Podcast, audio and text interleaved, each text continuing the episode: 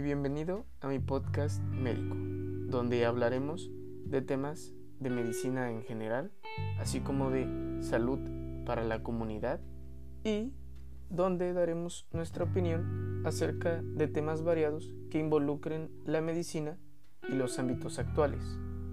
Y recuerda que tú mismo eres el que tiene que cuidar su propia salud. No hay mejor salud que la que no se pierde.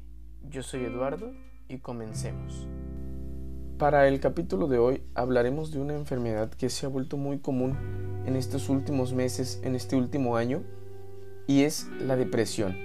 En este podcast vamos a definir qué es la depresión, veremos algunos aspectos epidemiológicos que son fundamentales para entender su importancia, veremos qué personas tienen más riesgo de padecer depresión, cuáles son sus síntomas más importantes y algunas generalidades del tratamiento.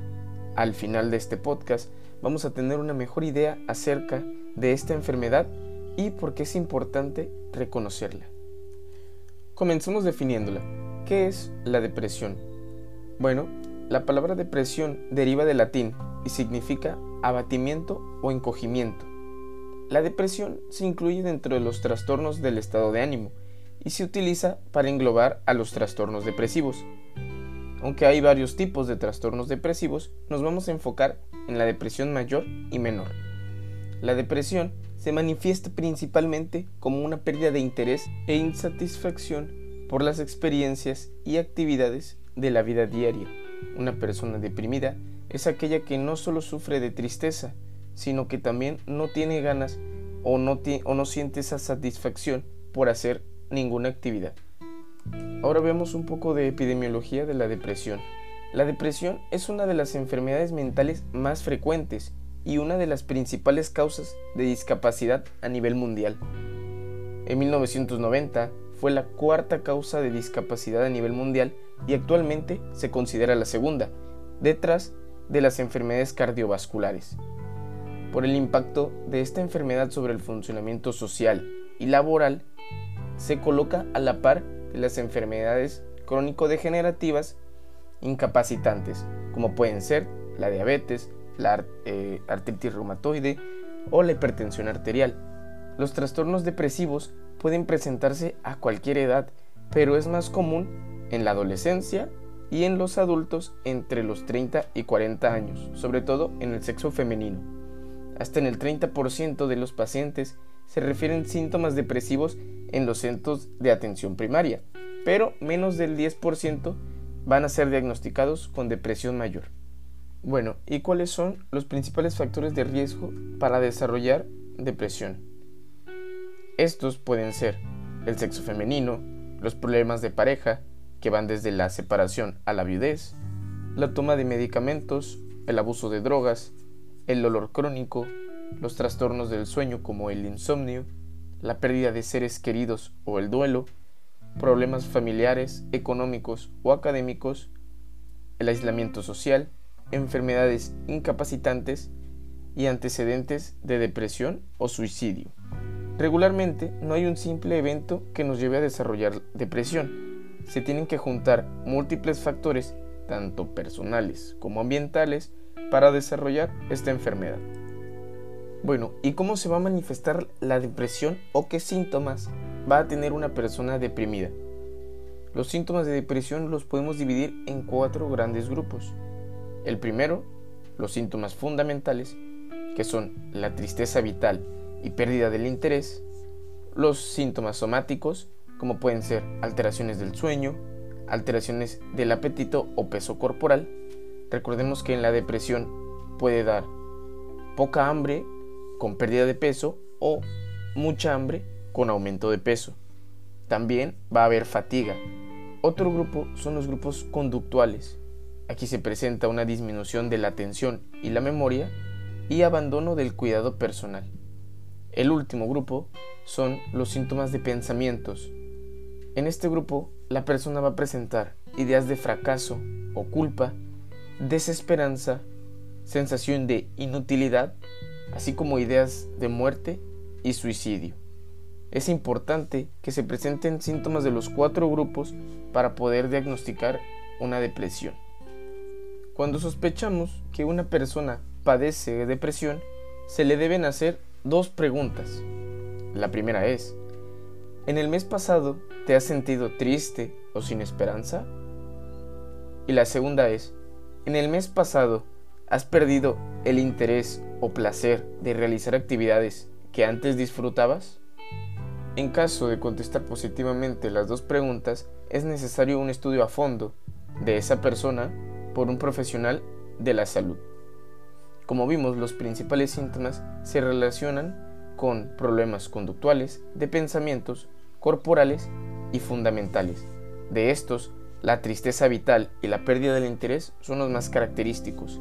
Estos síntomas se tienen que presentar a lo largo del tiempo, más de dos semanas, y en la mayor parte de un día. La tristeza vital la podemos entender como esa pérdida de la satisfacción de realizar actividades que antes se disfrutan. Una persona deprimida entonces es aquella que en la mayor parte de los días va a presentar ese cansancio, esa fatiga, esa sensación de inutilidad, esos pensamientos negativos, las pocas ganas de querer salir de casa, de querer tener contacto con otras personas y que quiere contagiar esa negatividad a los que lo rodean. Es importante diferenciar a una persona que está triste a una persona que está deprimida. Los síntomas regularmente son diferentes. Una persona deprimida va a tener esa tristeza profunda y que no va a desaparecer a lo largo del día. Todos en algún momento presentamos cierto grado de tristeza, incluso ciertos síntomas depresivos, pero no siempre logramos desarrollar una depresión mayor. Varias personas que padecen depresión mayor logran ocultar sus síntomas, como pueden ser los pacientes que padecen depresión mayor crónica y aprenden a convivir con ellos. El detalle de estas personas es que llega un momento en donde simplemente no pueden soportar tanta tristeza y optan por buscar una salida fácil. Por eso es que la depresión se relaciona con el suicidio. Vamos a mencionar brevemente algunas generalidades del tratamiento para personas que padecen depresión. Actualmente hay medicamentos que son efectivos para combatir esta enfermedad y pertenecen a la familia de los antidepresivos. Estos son efectivos para controlar los síntomas de la depresión, pero el detalle es que su efecto máximo se alcanza de 4 a 6 semanas de comenzar a ingerirlos. Es por eso que aunque comencemos a tomar los medicamentos antidepresivos, su efecto se va a ver reflejado aproximadamente un mes después. Siempre acompañando al tratamiento médico, se debe incluir psicoterapia. Esta combinación es mucho más efectiva que solo tomar los medicamentos. Dentro de la psicoterapia se opta por el tratamiento de terapia cognitiva conductual, que es más efectiva que las otras técnicas. Otras medidas generales del tratamiento puede ser el ejercicio físico, ya que está demostrado que acompañar de actividades físicas a los pacientes deprimidos mejora la sintomatología y reduce los niveles de depresión.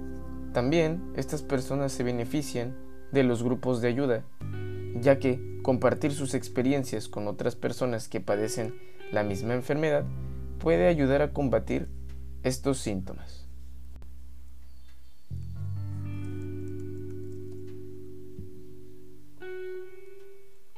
Para finalizar, vamos a hacer una retroalimentación. La depresión es una de las enfermedades psiquiátricas más comunes. Esta se manifiesta como una pérdida del interés y energía para realizar nuestras actividades diarias. Es lo que la convierte en una de las principales causas de discapacidad laboral y académica. Realizar un diagnóstico de depresión es complicado, ya que los síntomas son variados y también influyen la intensidad de estos, así como su duración. Según las estadísticas, solo el 10% de los trastornos afectivos va a ser atendido por un psiquiatra y del otro 90%, solo la mitad va a recibir un tratamiento adecuado. Los principales síntomas que presentan las personas deprimidas van a ser el estado de ánimo bajo, pérdida de interés, disfrute y afecto, la tristeza vital, que es la que interrumpe nuestras actividades, el insomnio, pérdida o aumento de peso, cansancio extremo, desesperanza, baja autoestima y deseos de que la vida termine. Una de las complicaciones de la depresión es la tendencia suicida, por lo que es importante identificar esta enfermedad en etapas tempranas. Actualmente existen tratamientos eficaces que deben ir acompañados de terapia psicológica y vigilancia constante.